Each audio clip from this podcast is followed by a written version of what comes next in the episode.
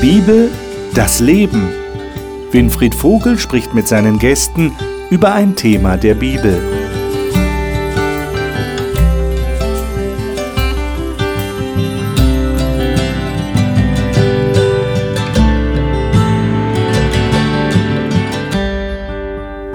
Wir haben zurzeit den Themenzyklus Esra Nehemia.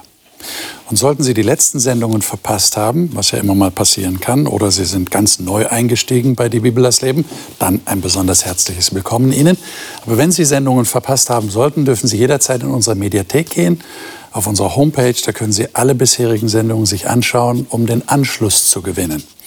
Wir sind heute an einer Stelle angekommen im Buch Nehemia, wo sich zeigt, dass Menschen, die lange in der Gefangenschaft oder im Exil waren, natürlich auch vieles vergessen. Das kann man sich auch gut vorstellen. Zumal auch noch eine neue Generation herangewachsen ist, die nicht alles das weiß, was so in der Vergangenheit passiert ist.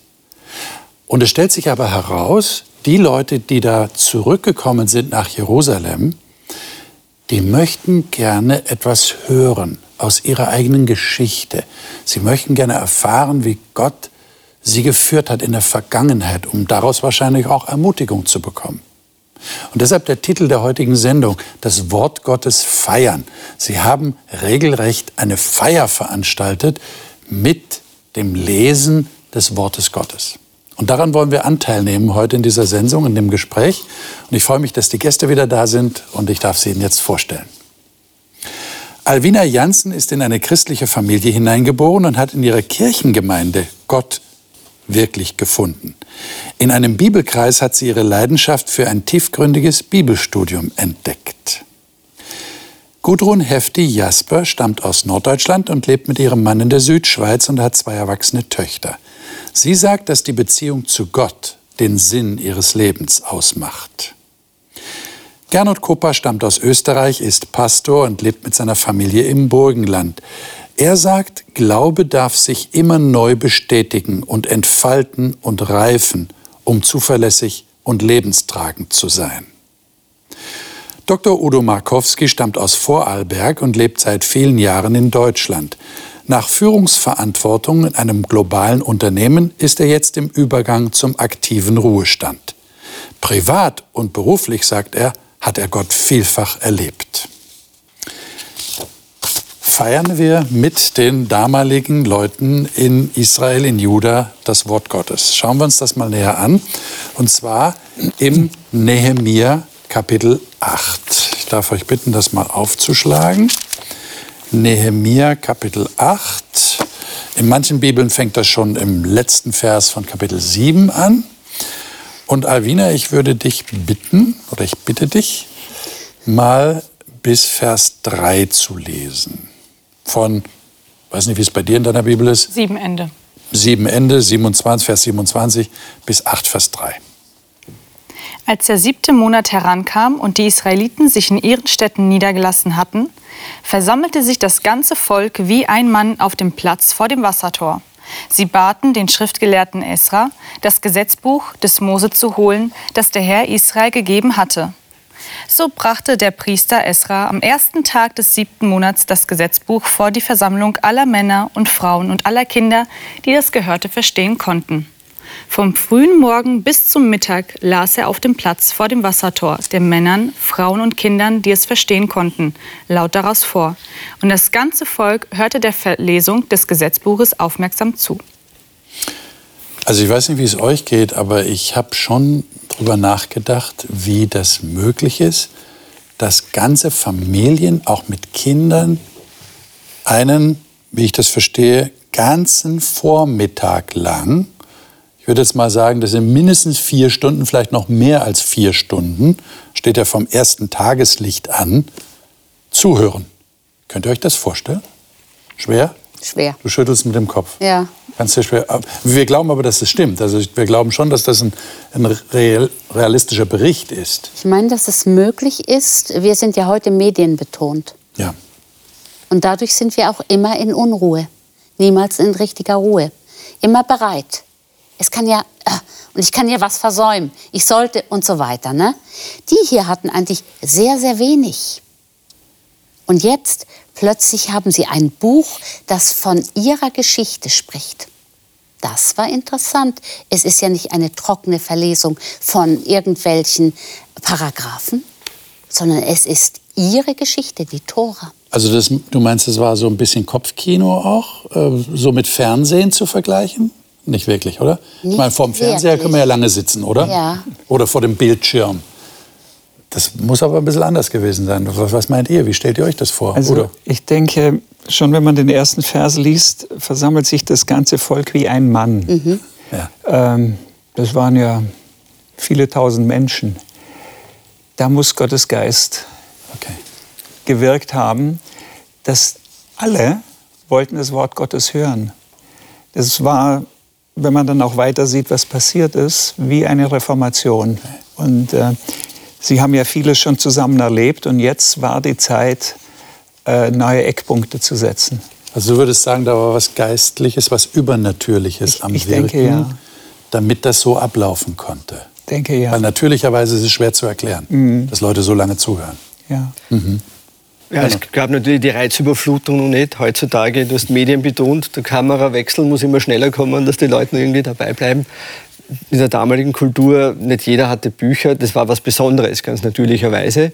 Wenn man da zusammenkommt als ganze Kommune, und was hört man? Eben nicht das allgemeine bürgerliche Gesetzbuch, sondern Torah bedeutet eben nicht nur Geschichte, sondern auch Heilsgeschichte. Ja. Von Anfang an, wie hat Gott mit seinem Volk wie hat er es geschaffen, wie hat er es geführt, wie ist es zu einem Volk gekommen. Also sie haben da sozusagen ihre ganze Geschichte gehört und noch einmal die Bestätigung, hey, es ist gut hier zu sein und von hier aus weiterzumachen. Deswegen war es keine Leseübung, sondern wirklich eine Begegnung mit der eigenen Realität. Ich meine, wenn man die Tora, also die fünf Bücher Mose anschaut, dann waren da, da auch wirklich bewegende, zum Teil auch abenteuerliche Geschichten dabei. Ja, also da hört man schon hin, wenn man das hört. Ist schon so. Vielleicht haben Sie sogar gemerkt beim Zuhören, dass das mit Ihrer eigenen Geschichte identisch ist. Wenn ich an den Exodus denke und diese Führung, die Gott dem Volk Israel aus Ägypten zukommen ließ. Und plötzlich merken Sie, Moment mal, das sind ja wir. Es ist eine ähnliche Situation. Und wir dürfen vielleicht auch auf ähnliche Sachen hoffen. Ja. Es war aber auch Verwandtschaft gewesen. Also entfernte Verwandtschaft, das waren ihre Urväter, um die es sich gehandelt hat in den, in den fünf Büchern Mose. Und das ist etwas, was wir Menschen spannend finden.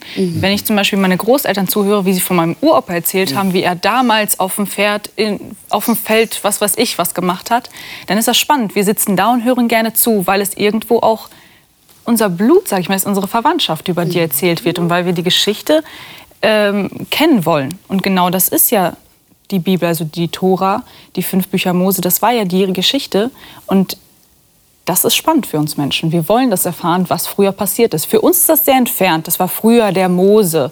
Ja, was hat das mit uns zu tun? Aber für die war das was anderes, hat eine andere Bedeutung. Interessant. Äh, es ist ja auch interessant, dass Sie selber die Initiative ergriffen haben. Habt ihr das registriert? Ja. Es heißt hier, Sie sagten zu Esra, dem Schriftgelehrten, hier in Vers 1 von Kapitel 8, er solle das Buch mit dem Gesetz des Mose herbeibringen. Also Sie wollten gerne etwas erfahren. Äh, würdet ihr sagen, das ist auch ein geistlicher Impuls gewesen? Vor allem, wenn man daran denkt, äh, der Wunsch ist ja das eine zu Beginn, aber jetzt vier, fünf Stunden steht hier und die Ohren des ganzen Volks waren dem Gesetz zugekehrt.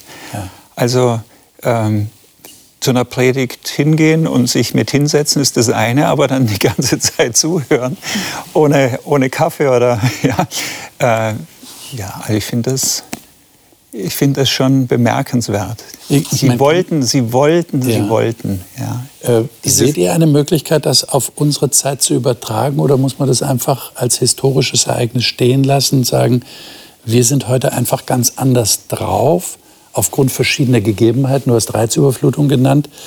Äh, ich meine, wenn ich mir überlege, also nach meinem Eindruck in meiner eigenen Lebenszeit habe ich den starken Eindruck, in Kirchengemeinden dürfen Predigten nicht mehr so lange sein, wie ich es noch gewohnt war, als ich Kind war. Ja, also wir sind so von, 45 Minuten jetzt auf höchstens 20 Minuten, manchmal sogar auf 15 Minuten runter für eine Predigt. Das heißt, mir vermittelt sich der Eindruck, wir können gar nicht mehr zuhören zu lange. Hat vielleicht auch mit den Predigern zu tun. Ähm, und dass die Predigt zu langweilig ist, das will man natürlich auch zugutehalten. Ja? Es ist ja nicht nur, dass die Zuhörer nicht zuhören können. Aber wie seht ihr das? Ist, kann man das wiederholen, was die damals gemacht haben, oder ist das einfach eine andere Zeit? Und zum einen war sicher ein goldener Moment. So, mhm. Du hast das Wort Reformation gesagt. Ja. Das ist ja schon so, das waren ja nicht nur 20 Leute und auf einmal steht wie ein Mann. Mhm. Ja, also wie oft erleben wir es in unseren Kirchengemeinden, dass alle dasselbe wollen. Ja. Also muss auch gar nicht sein. Ja, mhm. natürlich gibt es verschiedene Meinungen. Aber wenn du auf einmal hast, da bündelt sich etwas, die Verschiedenheit bündelt sich zu einer Sehnsucht. Nämlich, da haben wir jetzt was Besonderes erlebt, die letzten Jahre und, und Reform. Und alle sehnen sich danach, wir wollen unsere Geschichte zur Ermutigung, diesen Neuaufbruch noch einmal gemeinsam erleben. Das ist schon was anderes. Ja. Mhm. Und wenn du sagst 20 Minuten, vielleicht sind wir in unserer Christenheit auch manchmal so, Wort Predigt ist gefallen, Wortbetrachtung bei Referaten gelandet, wo man sagt, ja, also auch in der Lehrerausbildung, du kannst 20 Minuten reden und dann wird sich die Konzentration so weit reduzieren, dass du visuelle Hilfsmittel brauchst oder so. Aber da ging es halt nicht um Referate, sondern da ging es um Erfahrungen. Und wenn uns jemand seine Erfahrung erzählt, hey, das war so, mhm. da können wir, hast du auch schon gesagt, da können wir viel länger zuhören. Können wir stundenlang wahrscheinlich mhm. zuhören. Ja, genau. ich denke, das ist der Schlüssel. Ja. Mhm. Äh, wenn es ein Referat ist, dann wird es schwierig. Aber mhm. wenn es ein persönliches Erleben ist oder eine Geschichte auch aus der Bibel, dann mhm. ist eine andere Sache. Wenn es so viele Menschen sind, ist das für mich ein Wunder. Ich habe mal etwas erlebt, da haben zwei Studenten von mir die Panik bekommen, als sie darüber nachdachten, dass der Maya-Kalender endet und haben dann angefangen, mit mir darüber zu diskutieren, was das wohl zur Folge hätte. Dann habe ich ihnen gesagt, ja, jetzt haben wir ja Deutschlektionen und ich werde dafür bezahlt, dass ich euch das irgendwie nahe trage, die deutsche Sprache. Möchtet ihr zu mir nach Hause kommen und einmal schauen, was denn die Bibel sagt über solche Momente? Ja, die wollten und die waren voll motiviert. Und da hockten wir zweieinhalb Stunden. Wir haben es gar nicht gemerkt, wie wir da rumgeblättert haben und was wir da alles gesucht und gefunden haben. Und sie sind auch wiedergekommen. Ich habe sie erst verloren, als der Kontakt zur Schule mhm. aufhörte. Schade, aber sie haben etwas mitbekommen und auch etwas mitgenommen. Voll motiviert, gar nichts mit Langweile. Das heißt also, wenn jemand wirklich interessiert ist ja. und eine Frage hat, vielleicht ist das genau der Schlüssel, auch der Schlüssel, mhm. neben Geschichten, dass vielleicht manche, die zuhören, keine Frage mehr haben. Stimmt. Und mhm. dann ist natürlich das Interesse erlahmt. Mhm. Ja, könnte ja auch eine Möglichkeit sein. Ja. Gehen wir mal weiter, wie es hier weitergegangen ist, und zwar in, von Vers 4 bis Vers 8. Ähm, Gernot, darf ich dich bitten, das aus deiner Schlachterübersetzung zu lesen? Jawohl, 4 bis 8. Esra aber. Du darfst auch gerne die Namen auslassen. Wir haben da sehr viele Namen in Vers 4. Also, ich habe es nicht einstudiert. Schauen ja, wir mal. Nee, das ist, muss nicht unbedingt sein. ähm. Esra aber, der Schriftgelehrte, stand auf einer hölzernen Kanzel, die man zu diesem Zweck errichtet hatte. Und neben ihm standen Matitja, Shema, Anaya, Uria, Hilkia und Maaseia und zu seiner Rechten und zu seiner Linken Pedaia, Misael, Malkia, Hashum, Hasbadana, Zacharia und Meschulam. Und Esra öffnete das Buch vor den Augen des ganzen Volkes, denn er stand höher als das ganze Volk. Und als er es öffnete, stand das ganze Volk auf. Und Esra pries den Herrn, den großen Gott, und das ganze Volk antwortete mit aufgehobenen Händen, Amen, Amen.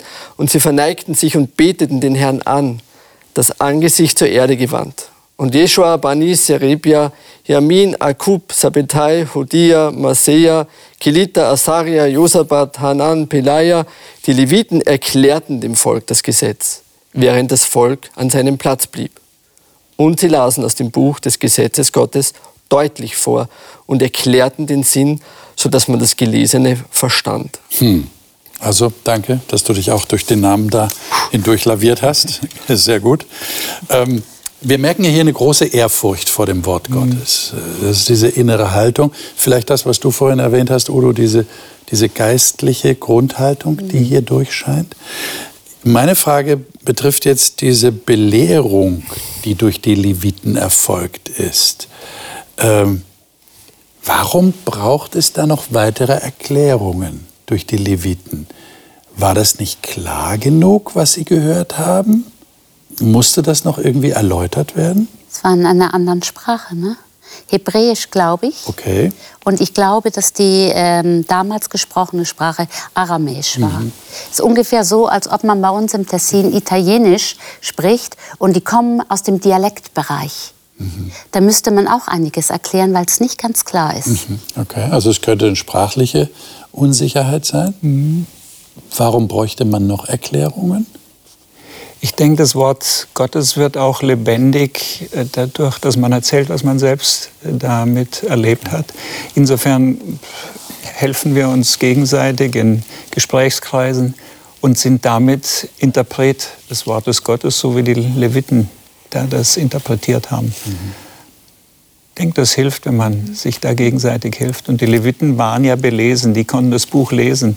Okay. Äh, die, das Volk konnte wahrscheinlich nicht lesen mhm. und Wiederholung tat da gut. Ich meine, die Leviten scheinen ja nach allem, was wir hier feststellen können, so, ich sage jetzt mal, autorisiert gewesen zu sein. Ja. Also die waren autorisiert genug, um jetzt Erklärungen abzugeben. Äh, wir sind ja in unseren Breitengraden, ich würde mal sagen, emanzipiert genug, dass jeder mitreden darf, oder? Mhm. Jeder darf sagen, ich verstehe das so. Und der andere sagt, ich verstehe das aber so. Äh, wie finden wir heraus, was tatsächlich gemeint ist? Habt ihr da eine Ahnung? Wie, wie erlebt ihr das? Gibt es da Streit? Erinnert euch an ja. die Zeit im Mittelalter, als äh, die große Kirche gesagt hat, nee, nee, nee, nee, das darf nicht jeder machen, sondern das bleibt uns vorbehalten, sonst mhm. passieren da mhm. ungute Dinge. Mhm. Heute sind wir nach der Reformation mhm so weit, dass wir sagen, jeder kann die Bibel lesen, mhm. was ja auch sehr gut ist. Wir sind ja froh, dass es so ist. Aber muss man da Sorge haben, dass irgendwas schief läuft? Also ich denke, die Erklärung damals war auch ein Stück. Es gab also dieses Prinzip so Segen und Fluch wenn ihr mir treu seid, wird das und das positiv passieren und auch umgekehrt, es gibt Konsequenzen, wenn nicht. Mhm. Und sie mussten sozusagen erklärt bekommen, hey, dieses Prinzip, das zeitlos ist, schau, wo hat es sich in eurer Heilsgeschichte erfüllt und wie.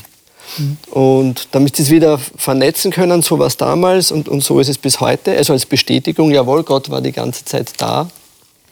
Und weil du auch auf die Frage auf die Gegenwart vernetzt hast, da ist natürlich auch die Gefahr, dass man, wir lesen dann manchmal was rein, eine Lieblingsidee, die wir heute haben. Mhm. Und das ist halt, glaube ich, die, ein Prinzip von Bibelauslegung, ohne dass man jetzt Theologie studieren muss. Aber man muss interessiert sein, was hat es damals geheißen, wie war der Text damals zu verstehen, was war wirklich in dem Kontext, in der Kultur.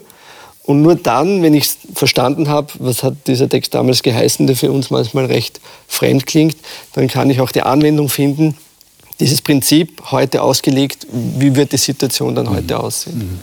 Und, und auch nicht nur isoliert einen Text mhm. zu betrachten, sondern die Bezüge zu anderen Texten zu sehen, die ja dann auch wieder mhm. erklären. Ja, so nach mhm. dem Motto, das Luther ja auch hatte, die Bibel legt sich selber aus. Mhm. Ja. Auf der anderen Seite ist schön, dass die wichtigen Aussagen in der Bibel, die sind so klar, dass man Ja, dass man da be beispielsweise Gott hat uns lieb und er meint es gut mit uns. Okay. Das äh, kann man an vielen Seiten der Bibel lesen. Und dann gibt es andere Texte, die sind schwerer verständlich. Ja. Und da lohnt sich Diskussion, um zu sehen, wie jemand anderer das sieht. Ja. ja. Und auch einen Konsens dann zu finden. Ja. ja. Auch manchmal ist es nicht notwendig, Konsens zu haben, weil es vielleicht gar nicht so bedeutend ist. Das wirklich Bedeutende ist einfach. Ist klar genug. Ja. Also ich hatte gestern ein Gespräch mit jemandem, der sagte dann, ja, die Bibel ist ja gut und schön, alles gut, alles klar, aber, aber, sie ist mir zu orientalisch-semitisch. Ich kann deshalb auch mit dem Koran nichts anfangen. Mhm. So, ja, nun ist das nicht ganz gleich, Koran und Bibel und so weiter. Aber der war irgendwie, nee, dieses Denken, diese Bilder, diese Vergleiche, was soll ich damit? Ich kann damit nichts anfangen. Hm. Gibt's auch. Mhm. Und genau aus diesem Grund war es doch gut, dass, wir, dass die Leute damals die Leviten hatten, ja. die einem diesen Bezug gegeben haben. Wir haben auch bei uns einen Bibelkreis, in dem wir ab und zu äh, uns treffen, und, also eigentlich regelmäßig, und dort über das Wort reden. Und zwar nicht nur, und Abraham ging und bla bla bla, sondern wir gucken uns jedes Wort an, wo war er dort und was hat er eigentlich gemacht und wie alt war er zu der Zeit und so weiter. Also man schaut sich wirklich den, den Urtext an und wenn man einfach die Geschichte liest, ist sie ganz nett, aber was wirklich dahinter steckt, das findet man erst raus, wenn man wirklich studiert. Oder vielleicht hatten sie wirklich deswegen die Leviten gehabt, die erklärt haben, hört mal, achtet mal auf dieses Wort, wo waren die Leute da? Kommt euch das bekannt vor? Kanntet ihr diesen Ort schon und so weiter. Die haben den Leuten, die vielleicht nicht lesen konnten, viel mehr erklärt als nur diese Geschichte, die Hintergründe und noch mehr. Und ich denke, das war für die Leute auch wichtig und spannend, denn auf einmal haben sie Kontexte gesehen, die, die vorher gar nicht klar waren. Mhm. Und Sie haben ja dann eine bestimmte Reaktion gezeigt und über die würde ich gerne mit euch reden. Und das ist der Vers 9. Udo, sei doch mal so gut und lies diesen Vers 9 aus deiner Luther-Übersetzung. Und Nehemia, der Statthalter, und Esra, der Priester und Schriftgelehrte, und die Leviten, die das Volk unterwiesen, sprachen zu allem Volk. Dieser Tag ist heilig dem Herrn, eurem Gott. Darum seid nicht traurig und weinet nicht denn alles Volk weinte, als sie die Worte des Gesetzes hörten. Hm. Also ich weiß ja nicht, ob ihr schon mal geweint habt, als ihr die Bibel gelesen habt. Hm. Äh, könnt ihr ja sagen oder auch nicht, je nachdem, wie frei ihr euch fühlt, das zu sagen. Aber gehen wir erst mal in die Zeit damals. Was meint ihr, hat die Leute dazu geführt, dass sie geweint haben, als sie gehört haben, was gelesen wurde und was die Leviten ihnen erklärt haben? Wieso weinen die? Hm. Wahrscheinlich was, ja? was ein bisschen, was hätte sein können. Ja. Hm. Okay. Weil die Geschichte eben zeigt, es war nicht so dieses glorreiche Gott und sein Volk, und, sondern so wie Aktienindexes, vielleicht mehr runtergehen als rauf manchmal. Und du spürst dann natürlich so in diesem Prinzip, wow, es hätte Fortschritt sein können wir hätten nicht immer wieder abdümpeln müssen, es hätte nie in eine Gefangenschaft führen müssen. Und jetzt kommen wir zurück, der Tempel ist nicht mehr so wie der erste. Diese Konzentration auf das Defizit, das haben wir nicht erreicht. Und da muss man dann auch halt drüber trauern können. Also im, im eigenen Leben, weiß nur, als wir wussten, wir würden Eltern werden, wir haben dann eben in sehr idealistischer Erziehungsliteratur haben wir halt viel gelesen, sind auch beide Lehrer und wir haben uns so ausgemalt, was uns aus unseren Kindern einmal alles wird. Und dann kommt das Leben mit all seiner Wucht und Jahre später, das ist bis heute noch so. Unsere Kinder sind nicht fertig, aber zu einem guten Ausmaß sozialisiert. Wir sind nur mal beim Feintuning, sind jetzt über das prinzipielle Sozialverhalten so ganz dankbar. Aber trotzdem, du liest dann wieder in der Literatur, und merkst, bah, da hast versagt, da hast du nicht die Zeit genommen, da, da hätte es noch viel mehr Impulse geben können. Und das ist dann schon auch so eine Trauerphase, ein mhm. Loslassen und sagen, ja, nichts ist vollkommen auf dieser Welt, auch die Dinge, die dir wichtig sind, du schaffst nicht alles, versöhn dich damit und, und weiter geht's. Hm. Ja, die Bibel ist ja auch wie ein Spiegel. Also die Leute haben Worte oder Dinge gehört, die haben Dinge gehört, die sie betroffen haben, nicht weil sie sie selbst gemacht haben, sondern weil die Urväter die gemacht haben. Dann sehen sie, wie schlimm das Ausmaß teilweise war. Und vielleicht hat genau das sie so tief getroffen, weil es irgendwo, wie ich vorhin gesagt habe, Familie war, Urfamilie war, um die es da sich gehandelt hat und die hat teilweise so versagt. Und dann, dann waren die Leute einfach traurig darüber. Und sie sehen diese eigenen Probleme plötzlich bei sich selber, dass sie auch Schwachstellen haben, wie sie schon damals waren. Jetzt würde ja der, mit dem du geredet hast, hast du ja gerade erzählt, der würde vielleicht sagen, naja, das sind halt die Semiten, ja. nicht? das wissen wir ja, da unten in dieser Region, die sind alle so sentimental, die sind alle so emotional. Ja. Ja. Und da haben die natürlich geweint, das wird uns ja nicht passieren in Mittel- und Nordeuropa. Was ah. würdest du dann sagen? Ich weiß ein Beispiel, wo es wirklich sentimental war. Und da fragt man sich dann wirklich, denn wenn es das der Grund ist, dass man etwas herausfindet, was wirklich problematisch ist, man möchte es nicht wiederholen, man trauert um die Vergangenheit, dann ist es etwas Tiefes. Aber wenn das so eine Würstchenerzählung gibt, wo keiner genau weiß, um was es eigentlich geht, aber zehn Leute stehen vorne und heulen. Und du fragst dich, warum eigentlich? Weil du es nicht verstanden hast. Und hinterher fragst du, und dann gucken die, wieso hast du denn das nicht verstanden? Ich sage, ihr habt überhaupt nicht gesagt, um was das geht. Ihr habt angefangen, und da haben wir, und dann fing das schon so an. alles erlebt, das gibt's. Aber das ist sentimental. Das, was hier beschrieben wird, geht an die Basis, ans Eingemachte. Mhm. Also da hat sie wirklich anderes. was innerlich berührt, ja. zutiefst berührt. Ja. Möglicherweise tatsächlich ihr Versagen in der Vergangenheit. Und das führt dann zu einer existenziellen Not, kann man sagen. Mhm. Ja? Wo man sagt, ich kann, ich kann eigentlich nicht mehr zurückgehen. Mhm. Ich kann nicht noch, das würden ja viele Menschen sich wünschen. Mhm. Könnte ich noch mal zurückgehen? Ja. Könnte ich noch mal an dieser mhm. Wegkreuzung ja. stehen und den richtigen Weg wählen und nicht mhm. den falschen Weg? Und da kann schon eine innere Betroffenheit das auslösen, was hier passiert ist. Jetzt, äh, was, was sagen jetzt die äh, Leiter des Volkes? Verse 10 bis 12. Gudrun, kannst du das mal Gerne. lesen? Darum sprach er zu ihnen, geht hin und esst fette Speisen und trinkt süßes Getränk und sendet davon auch denen, die nichts für sich bereitet haben. Denn dieser Tag ist heilig unserem Herrn und seid nicht bekümmert, denn die Freude am Herrn ist eure Stärke. Und die Leviten trösteten alles Volk und sprachen, seid still, denn der Tag ist heilig, seid nicht bekümmert. Und alles Volk ging hin, um zu essen, zu trinken und davon auszuteilen und ein großes Freudenfest zu machen. Denn sie hatten die Worte verstanden, die man ihnen kundgetan hatte. Also das ist jetzt ein ziemlicher Umschwung. Ne? Mhm. Also erst haben sie geweint, muss sich das vorstellen. Ich weiß nicht, ob man das überhaupt vorstellen kann. Also ich hm. versuche da ein Bild vor dem inneren Auge zu haben. Da, steht so, da stehen so tausende Leute und die weinen alle.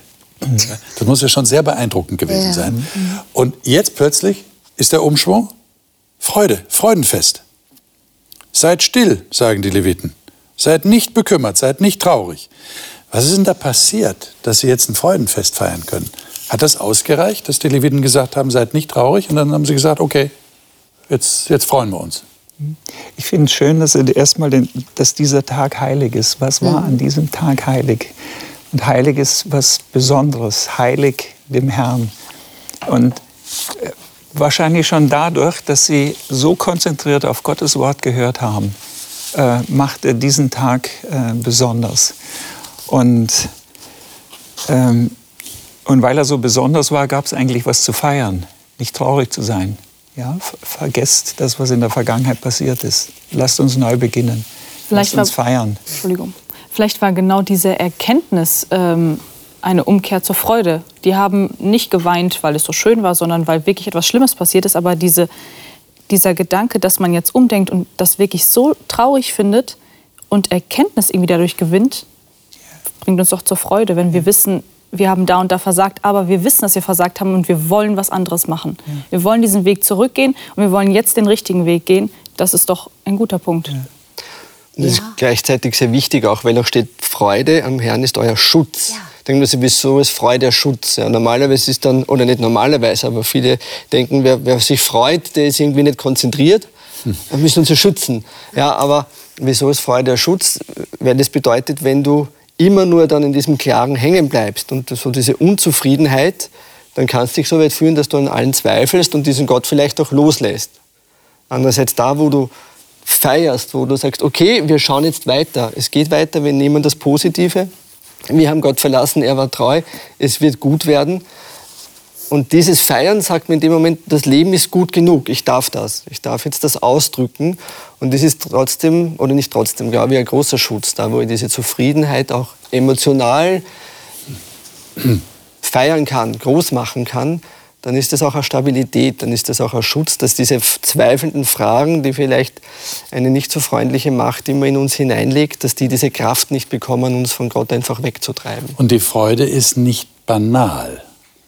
Also es ist eine Freude, die auf eine tiefe, ich würde jetzt mal sagen, geistliche Traurigkeit mhm. folgt.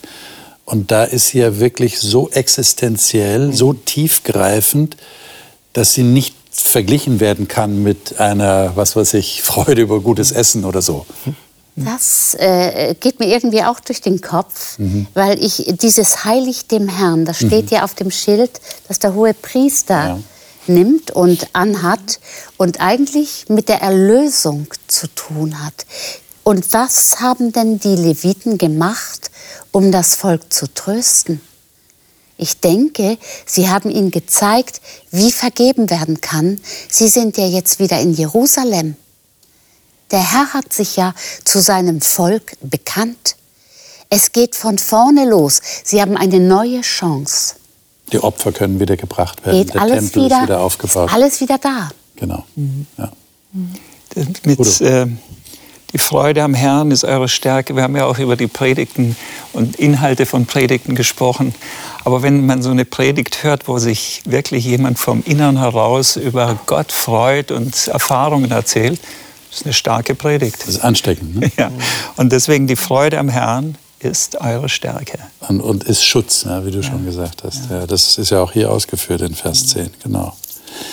Ähm, wie können wir denn heute so feiern? Wir feiern ja nicht mehr die Jahresfeste. Wir sind ja hier, mhm. muss man dazu sagen, im, im Zyklus der Jahresfeste Israels. Ja? Mhm. Der siebte Monat ist ja ein besonderer Monat im jüdischen Festkalender.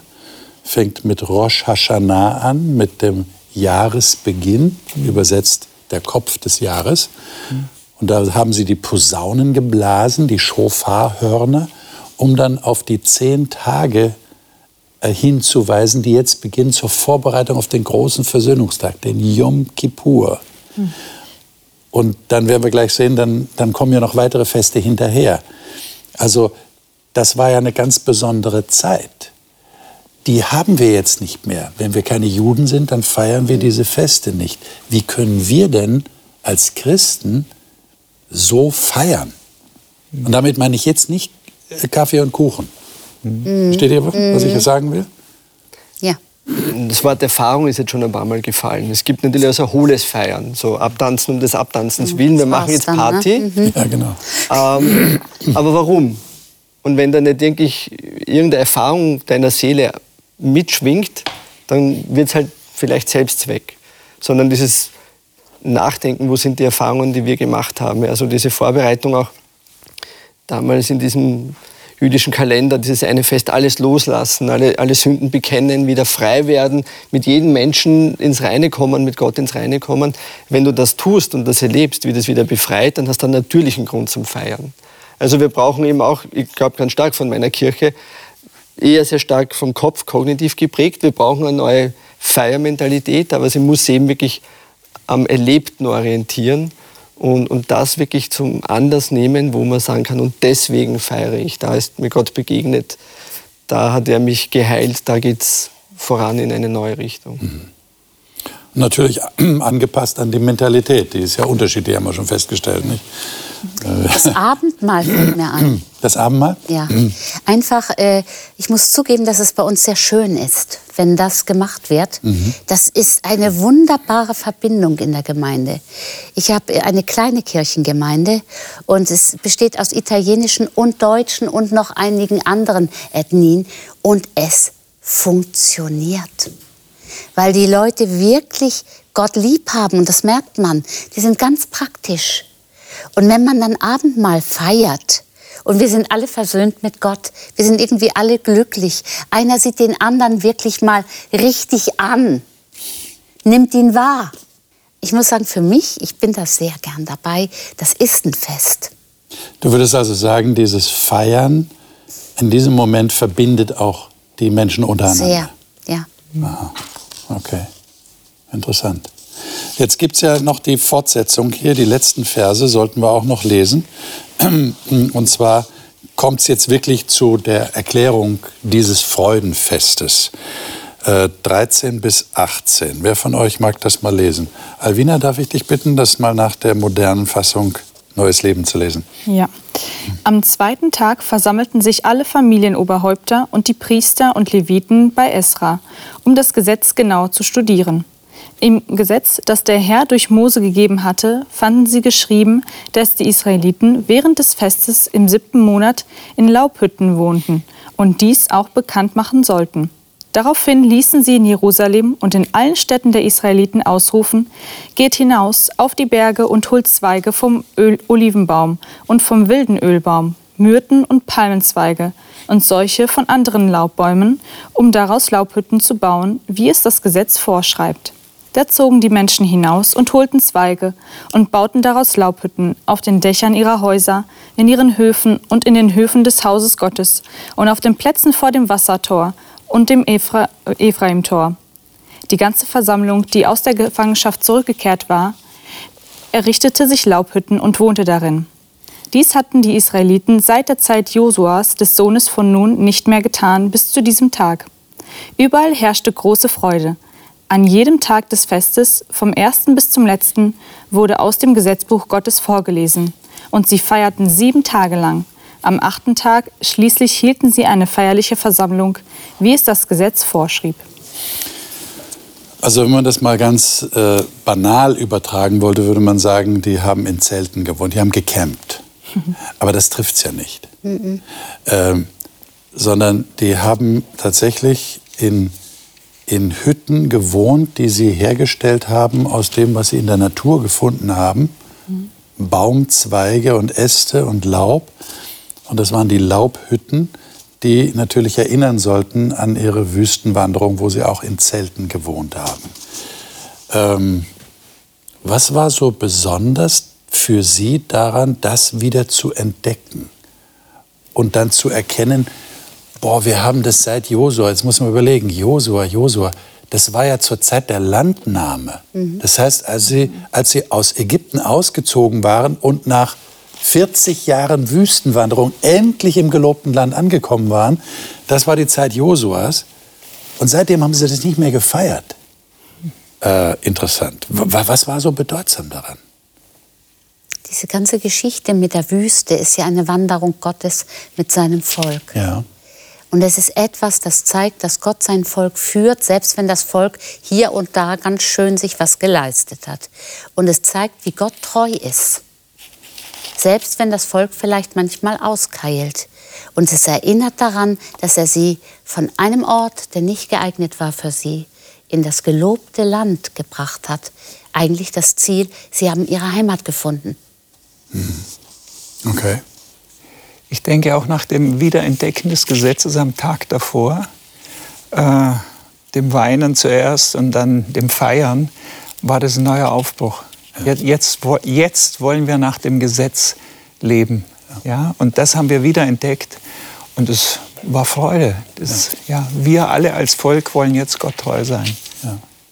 Vielleicht können wir den Schock gar nicht so nachvollziehen, den Sie erlebt haben müssen. Mhm als sie aus diesem verheißenen, gelobten Land vertrieben wurden. Das, mhm. das, ich weiß nicht, ob wir das wirklich nachvollziehen können, weil das ist ja, das muss ja furchtbar gewesen sein. Mhm. Da hat ihnen Gott ein Land versprochen und hat sie tatsächlich dahin geführt, mhm. über viele Widerstände und Probleme hinweg. Mhm.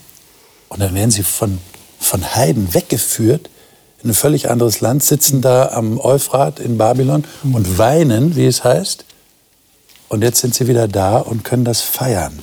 Mhm. Das ist praktisch wie ein zweiter Auszug aus Ägypten. Mhm. Ja. Ja, und auch ein, am Ziel ankommen. Also ankommen. die Verheißung hat sich erfüllt. Wir sind da jetzt unterwegs. Wir haben unsere Laubhütten, Unabhängigkeit vom Alten und kommen im gelobten Land an. Jetzt waren sie ein zweites Mal draußen, wie du beschrieben hast. Und jetzt sagen wir wieder, aber wir werden in der Ewigkeit in diesen campen müssen, sondern wir, unsere Stadt, es ist wieder da, der Tempel ist wieder da, wir können wieder sesshaft werden. Ähm, wir sind an einem Zielpunkt, äh, Stabilität, Gott im Tempel mit seinem Volk. Also wir können wieder dieser Rolle, die Gott eigentlich für uns damals schon vor vielen hundert Jahren vorherbestimmt hat, Second Chance, jetzt machen wir es besser. Also schon diese Euphorie der zweiten Chance. Wie würdet ihr das jetzt übertragen auf euer Leben? Mhm. Gelingt euch das? Ist das so, ja, die sind wieder zurückgekommen ins gelobte Land, das werden wir erleben, wenn wir mal, wenn Jesus wiederkommt und wir im Himmel sind. Und dann werden wir es so feiern, wie die damals gefeiert haben. Aber jetzt äh, mhm. sind wir noch in der Wüste. Da feiern wir noch. Oder wie würdet ihr das sehen? Wie übertragen wir das? Also ich denke mal, dieses Fest kann man nicht mehr so übertragen auf uns. Einfach weil, weil es so viele Jahre vergangen sind und wir nicht einfach uns Laub in, holen und in den Wald gehen und uns genau und uns so Zeltchen bauen und, und uns dann da reinlegen. Also das wäre ein bisschen merkwürdig, mhm. weil kein anderer Mensch diese Geschichte wirklich kennt. Nur wir würden sie verstehen und dann würden wir für die Leute wie Verrückte aussehen. Ja, aber ähm, wir können es auf eine andere Art und Weise machen. Wir haben einen Gottesdienst, den wir feiern. Wir sollten, das, sowas sollten wir feiern, weil dann sind wir jedes Mal zusammen. Wir treffen uns einmal die Woche an einem bestimmten Tag am Sabbat und dann feiern wir Gottesdienst. Dann feiern wir kommt auch auf die Predigt an, was wir feiern. Manchmal ist es die Auferstehung, manchmal ist es der, der Tod Jesu, dass er wirklich am Kreuz gestorben ist. Aber wir feiern, wir feiern, dass wir zusammen sind und wir haben diese Gemeinschaft. Und darauf sollten wir uns konzentrieren, weil so ein Fest können wir versuchen nochmal zu machen. Ob es funktionieren wird, ist nochmal eine andere Sache. Mhm. Das Entscheidende ist wahrscheinlich gar nicht, sind es jetzt Laubhütten oder was, sondern das, war, was das Tolle an dem Tag ist, auch war diese Einheit, ja, ein Volk gemeinsam. Ja. Keine Notwendigkeit zu diskutieren, Hierarchien auszufechten. Und das ist dann doch etwas, wenn wir Gemeinschaft erleben, frei von diesem Konflikt, wo wir sind uns einig, sei es jetzt in der Familie, sei es in unserer Kirchengemeinde, wo man diese Einheit spürt, dann muss ich mich in dem Moment auch nicht auf irgendein Jenseits vertrösten, wo dann alles besser wird, sondern dann leben wir ja wieder in diesem Bund mit Gott und mit den Mitmenschen und es ist gut so. Mhm. Und dann feiern wir jetzt und ganz und ehrlich und müssen nicht in die Zukunft schauen. Und in diesen Momenten, wo aber diese Einheit nicht da ist, wo es Konflikt halt gibt, dann ist halt gut, dass wir dann wieder auf diesen Hoffnungsmodus zusätzlich umschalten können aber eines Tages ist dieses Auf-Ab dann zum Glück für immer vorbei. Liebe Zuschauer, feiern Sie in Ihrer Gemeinde oder für sich die Befreiung, die das Christentum bietet, der christliche Glaube? Feiern Sie, dass es eine Befreiung gegeben hat in Ihrem Leben? Feiern Sie die Geschichte Gottes, die er mit Ihnen in Ihrem Leben geschrieben hat? Wäre ja mal eine Aufforderung, die uns hier aus dem Buch Nehemia irgendwie trifft. Die haben damals wirklich gefeiert. Nachdem sie, und das wollen wir nicht unterschlagen, sehr traurig geworden sind, aufgrund dessen, was sie da gehört haben und woran sie sich erinnert haben und was sie versäumt hatten, wo sie versagt hatten. Das nächste Mal werden wir genau an diesem Punkt ansetzen, weil es sich nämlich zeigt, dass Gott barmherzig ist. Das heißt, aus dieser Traurigkeit darüber, ich bin falsch abgebogen oder ich habe die falsche Entscheidung getroffen oder wir gemeinsam sind Gott nicht treu gewesen, wie es damals im Volk war, aus dieser Traurigkeit erwächst die Erkenntnis, wir haben einen barmherzigen Gott, der uns so liebt und der uns wieder zurückgebracht hat und uns hilft, ein Neues zu wagen, einen neuen Beginn zu haben. Was für eine Botschaft aus dem Alten Testament, was ja manche nicht vermuten würden. Aber da erleben wir einen solchen Gott. Und ich würde mich freuen, wenn Sie das nächste Mal wieder dabei sind und das Gespräch verfolgen, das wir hier in dieser Runde haben über einen barmherzigen Gott. Bis dahin wünsche ich Ihnen, dass Sie diesen Gott in Ihrem persönlichen Leben jeden Tag neu erfahren. Gottes Segen Ihnen.